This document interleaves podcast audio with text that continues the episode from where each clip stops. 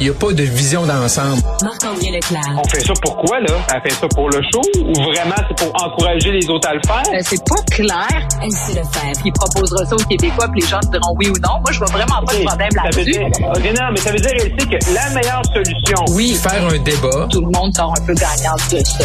La rencontre, Lefebvre, Leclerc. Salut à vous deux. Bonjour. allô? Bon, je vois que le point de presse du docteur Boileau est commencé. Juste dire euh, que Marc Hamilton, qui est microbiologiste, euh, va être avec nous un peu plus tard à l'émission pour le commenter. Mais tout de suite, Marc-André, disons seulement que ce qu'on soupçonne, euh, ben, ce qu'on va nous annoncer finalement, parce qu'on sait que l'info coule toujours dans les médias, c'est que ce serait la Oui. fin des masques le 14 mai. Oui, effectivement. Donc, on viserait le 14 mai. Là, la- dans les prochaines minutes, qu'on va savoir si c'est vraiment une date ferme ou c'est vraiment Ouais. le 14 mai, puis on vous revient. Là. Mais bon, à la fin de la journée, là, je pense que ça va revenir un peu au, au même parce qu'on voit que les chiffres baissent présentement. Là, donc, on serait peut-être déjà là, vers euh, la fin ou en train de descendre là, euh, de cette de cette sixième vague là. là. Et mais, mais je pense que c'est quand même euh, c'est qu'on voit ce qui se passe ailleurs dans les autres provinces, dans les autres juridictions. Euh, je pense de le d'enlever l'aspect obligatoire. Mais moi, par expérience, vu que j'habite en Outaouais puis du côté d'Ottawa, là, c'est c'est un libre choix. Là, ben, il y a encore beaucoup de gens qui le portent. Puis ça dépend aussi des circonstances aussi. Euh, je pense, tu sais, transport en commun, c'est pas la même chose que d'aller faire une commission euh, vite vite quand tu rentres en- dans un dépanneur, puis il y a simplement euh, la personne, euh, le responsable là, du dépanneur qui est derrière sa, Oui. sa baie vitrée. Là. Fait donc, je pense euh, on est comme un peu rendu là. Euh, tu sais, monsieur, euh, monsieur Boileau là, nous a dit ce matin là, en comité parlementaire sur l'étude des crédits que euh, bon, au Québec, on est encore en pandémie parce qu'il y avait une question là, de Vincent Marissal par rapport que les États-Unis. Dr. Fauci a dit ben nous, la pandémie, c'est terminé. Euh, donc, nous, on n'aurait pas encore terminé. Il y aura encore des indices, des chiffres, mais je pense qu'il faut être rendu là. Euh, Le beau temps, donné, il va arriver. Là. Je sais que beaucoup, beaucoup de nos auditeurs vont avoir de la neige dans les prochains jours, mais un, un- un jour, le beau temps va arriver. Fait que je pense qu'on est, on est rendu là. Et j'arrête de parler de la météo. De la quoi? De la, de la, de la neige? La- Ben, Le mot en haine. C'est tellement le mot, le mot en une version printanière. Euh, ce qui est surprenant dans les points de presse du docteur Boileau, c'est qu'on a droit à ça, puis que le gouvernement, après ça, on le voit plus du tout. Là. Monsieur Legault, par rapport à la pandémie, voire même Christian Dubé, là, c'est assez discret aussi. Oui, ben oui, Monsieur Legault aujourd'hui là qui est au funérailles de Mike Bossy et donc Oui. euh, euh, c'est vraiment la santé publique qui prend euh, le dessus. Puis c'est ce qu'on avait demandé hein, collectivement. Donc euh, je pense que c'est de bon augure. En même temps, à la fin de la pandémie, quoique à chaque fois qu'on dit que c'est la fin, c'est pas nécessairement la fin.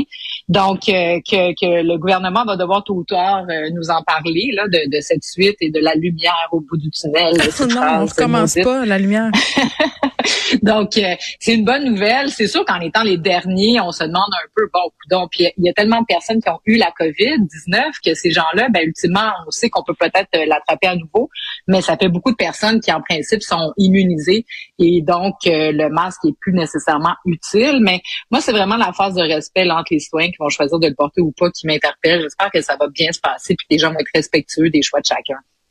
Ben, moi, ce que oui, j'ai vu, oui. c'est- moi, moi, moi, ce que j'ai vu en, en Ontario, là, parce que sais, mon bureau là, est dans le marché bail, là, pas trop loin de la colline du Parlement. Là, on a vu le convoi il y a déjà quelques semaines, mais euh, moi j'ai vu beaucoup de respect. Là, j'ai vu des gens tu sais, qui l'avaient, des gens qui l'avaient pas dans des magasins, puis euh, au centre d'eau, par exemple. Là, j'ai- Mm. J'avais fait une commission, puis en même temps, je me suis dit, je vais faire un peu une espèce d'étude de cas. Puis les gens se respectaient. Je, je pense que c'est ça l'important. C'est qu'on se respecte là-dedans puis que les gens qui veulent le porter, puis des circonstances, moi personnellement, des circonstances que tu te sens plus à l'aise, moins à l'aise, puis les gens vont s'adapter par rapport Hey, à ça. Mais je suis allée- comme- même, même si on dit qu'il est plus obligatoire, ça veut pas Mm. dire on va en avoir encore des masques. Là, Moi, je suis mêlée euh, par rapport aux salles de spectacle au Québec. Est-ce qu'on est encore supposé de le porter? Le savez-vous? on le sait plus, Ouais, hein? Bonne On- question. On, Ouais, est rendu comme mêlé. Ah, on me fait signe que oui, en régie. Tu vois, je suis allée au spectacle de Mariana Mazza cette semaine. C'était sa première médiatique. Et à l'intérieur euh, de la salle, là, une fois que le spectacle a débuté, personne portait son masque. Personne. Genre même moi, là, je, Ouais. pensais que c'était c'était rendu, euh, on le portait plus là. Donc Ben, voilà, la même chose. on, Les- est, on est Les mêlés. photos, il y avait un spectacle d'Imagine Dragon au centre vidéo. Personne n'avait le masque, hein? À Québec. Puis sur les photos, là, j'étais pas là personnellement, mais sur les photos que j'ai vues, là, il y avait pas beaucoup de masques. Mais moi, je pensais pas qu'on devait le porter pendant le spectacle. Très sincèrement, là. Puis je travaille dans les médias. Mhm. Donc, imaginez le monde, puis imaginez comment les gens sont mêlés, puis il n'y a pas eu de directive Ah oui. à ce niveau-là, ni de rappel euh, euh, à l'endroit où le spectacle se tenait. Puis quand ça a été le temps de sortir, euh, c'était le feu fort. Là. Tout le monde sortait comme en 2010. Là, je veux dire, comme si rien n'avait eu lieu. Euh, tu sais, moi, c'est pas l'objectif de, de dire ça, c'est pas de jeter la pièce sur personne, là, parce que je pense que vraiment là, euh, on est on est rendu là. Puis tu sais, tu vois Caroline Duplessis qui est à la recherche, me dit qu'elle est allée voir deux jours récemment, puis que tout le monde le portait, mais vraiment moi, ce que je vois là de cette semaine, en tout cas moi où je suis allée, vraiment personne l'avait. Puis même dans les commerces, à un moment donné, je suis rentrée dans une plage, j'avais oublié de porter mon masque. Tu sais, là, quand tu rentres parce que tu vas vite, puis là, tu sais pas. Puis j'ai fait, oh mon Dieu, mon masque, je vais retourner chercher. Puis là, on me dit, ben non, pas besoin. Là, franchement, il y a rien là, mais je suis retournée quand même le chercher parce que j'étais pas bien. Mais mais il y a quand même un flou artistique en ce moment là qui est en train de s'installer. Surtout que là, si on sait qu'il faut l'enlever le 14 mai, là, tu sais, va dire, hein? Euh, Yes. Elsie, grosse, euh, grosse annonce économique, pardon, euh, prévue demain à Montréal, ça concerne le vaccin Moderna. Oui, une super annonce importante pour le Québec parce qu'on sait que le Québec, on a été longtemps là très fort en pharmaceutique. On l'est encore d'ailleurs parce qu'on domine avec 40 là, au niveau de la recherche pharmaceutique au Canada.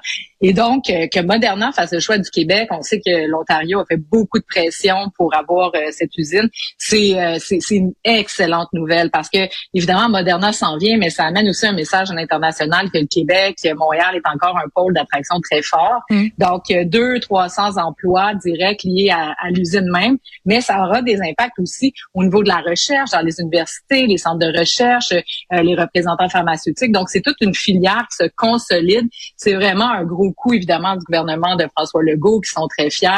Euh, au niveau fédéral, évidemment, les libéraux euh, sont aussi très heureux de ça. Le premier ministre va se déplacer. Donc, on aura la présence de nos deux premiers ministres pour la première fois depuis très longtemps, qui seront côte à côte pour euh, cette annonce majeure. On a vu aussi pendant la pandémie à quel point euh, ben, c'est important là, d'être autosuffisant en production. Donc, ça, ça amène, ça, ça, ça, ça va amener un, un développement économique euh, au niveau des sciences de la vie important.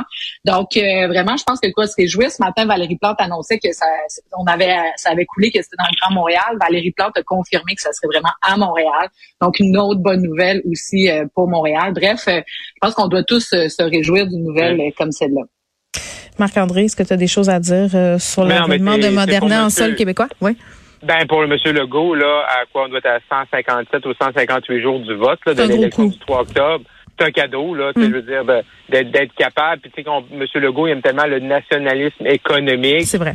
À Montréal en plus. Donc, ça va être. Mais ce qui va être Mm. intéressant, puis ici le mentionner, c'est Justin et, François là, ne s'étaient pas vus, de, se sont pas revus depuis l'élection. C'est la première fois vendredi. Là. Fait qu'on verra s'ils vont se tutoyer, vous voyez, s'ils vont être bodés-bodés. Mais il était pas un peu en chicane? Ben, c'est sûr que M. Legault, durant la campagne, là, il n'a pas été tendre Non, envers hein? M. Trudeau. Puis il y a encore des, des points de litige, là. Tu sais, l'histoire, la- la- l'argent sur le troisième lien, le fédéral qui veut se mêler du caribou forestier au Québec quand le Québec fait Oui. une commission indépendante pour euh, étudier la question présentement. Donc, il y a- il y a quelques points de litige. Donc, ça va être intéressant de voir comment les deux hommes vont se comporter ensemble. Bon, Puis oui, juste en terminant, tu sais, à l'aube des élections qui s'en viennent, c'est sûr que le- le gouvernement a beaucoup été axé sur la santé pendant les dernières alors que le gouvernement Legault faisait de l'économie sa priorité. Donc, moi, on me dit qu'il y aura une politique aussi qui va être annoncée, là, la, nouvelle stratégie québécoise sur les sciences de la vie pour euh, amener un, ben, consolider le pôle, effectivement, de recherche ici au Québec. On a beaucoup parlé de la filière électrique, donc euh, euh, les batteries, etc. Donc, euh, Monsieur Fitzgibbon va annoncer cette nouvelle stratégie qui va ben, prendre une certaine ampleur. Puis c'est là où le Québec va se consolider dans certains secteurs. On l'avait vu à l'époque, Bernard Landry avait travaillé beaucoup, notamment sur le pharmaceutique. Il y avait l'aéronautique à l'époque avec Bombardier et euh, le, le- le multimédia et les sciences de la vie. Donc, euh, c'est une bonne nouvelle qu'on consolide ces pôles pour pouvoir euh, être attractif à l'échelle internationale. Course à la chefferie conservatrice, Marc-André. Pas un jour ne se passe sans qu'on en parle. Non, effectivement, puis là, aujourd'hui, il y, a du, il y a du gros nouveau dans la course. Bon. C'est que euh, Pierre Poliev avait 51 députés là, avant ce matin qui l'appuyaient dans le caucus conservateur sur environ 119 élus. Mais là, euh, il n'y avait pas encore personne du Québec. Et ça, pour un chef qui vient de l'extérieur du Québec, Euh, Monsieur Poliev est député en Ontario. Il est, il est né dans l'est, il est né dans l'est, dans l'Ouest canadien plutôt. Euh, c'est important. Et là, euh, Pierre Paulus, député de Charlebourg-Haute-Saint-Charles, a annoncé ce matin là euh, qui euh, allait, qui appuyait Monsieur Poliev dans la course à la chefferie. On pensait que Monsieur Paulus allait appuyer Jean Charest, mais euh, les positions de M. Charest également sur Huawei, toute l'histoire entourant Huawei, c'est pas très clair. Également son positionnement sur la loi 21, sur le fait que M. Euh, Charest là, veut contester, et si on a parlé ensemble la, la, la ligne traditionnelle du parti. Euh, donc, ça a poussé M. Euh, Paulus là, comme ça à appuyer M. Poliev. Donc, pour, pour M. Poliev, c'est un excellent coup parce qu'il va pouvoir aller dans les autres provinces et dire qu'il y a même des appuis au Québec.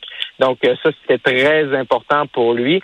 Et entre nous, les filles, hier soir, on m'a montré des sondages auprès des membres québécois. Ouais. Pas les supporters, pas les, les gens qui ont déjà voté conservateur dans le temps de Mathusalem ou dans le temps de Mulroney. Là. Des gens qui, qui sont membres actuellement.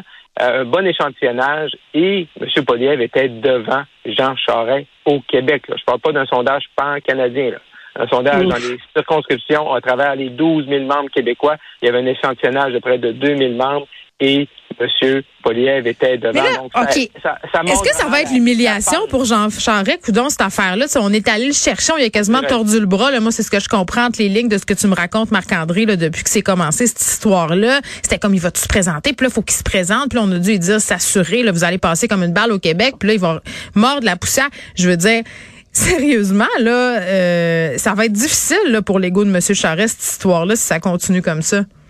Ah, c'est clair. J'ai pas. C'est sûr que tout le monde dit bon, M. Charest, c'est un bon campaigner. Puis il reste, il reste, il reste trois débats, dont un le jeudi prochain là, du côté d'Ottawa que je vais aller voir puis que je vais pouvoir vous faire un résumé vendredi prochain. Mais je veux dire, à partir de ce moment-là, moi, il n'y a, a, aucun signaux. Puis moi, j'ai travaillé dans une course en 2017 d'Endroship, on l'a remporté. Là. Fait je, je sais ce que ça sent une course à victoire, une course à chefferie quand tu le gagnes. J'ai déjà goûté. Là. Mais j'en vois pas ces signaux-là. Je vois pas les ingrédients qui sont là. Puis je vais prendre un peu ta prémisse, Geneviève. Ah, je pense que monsieur, si ça continue comme ça, ça va être un peu triste pour monsieur Charest le 10 septembre. Oui, effectivement. Donc, je vous dis à demain. À demain. À demain.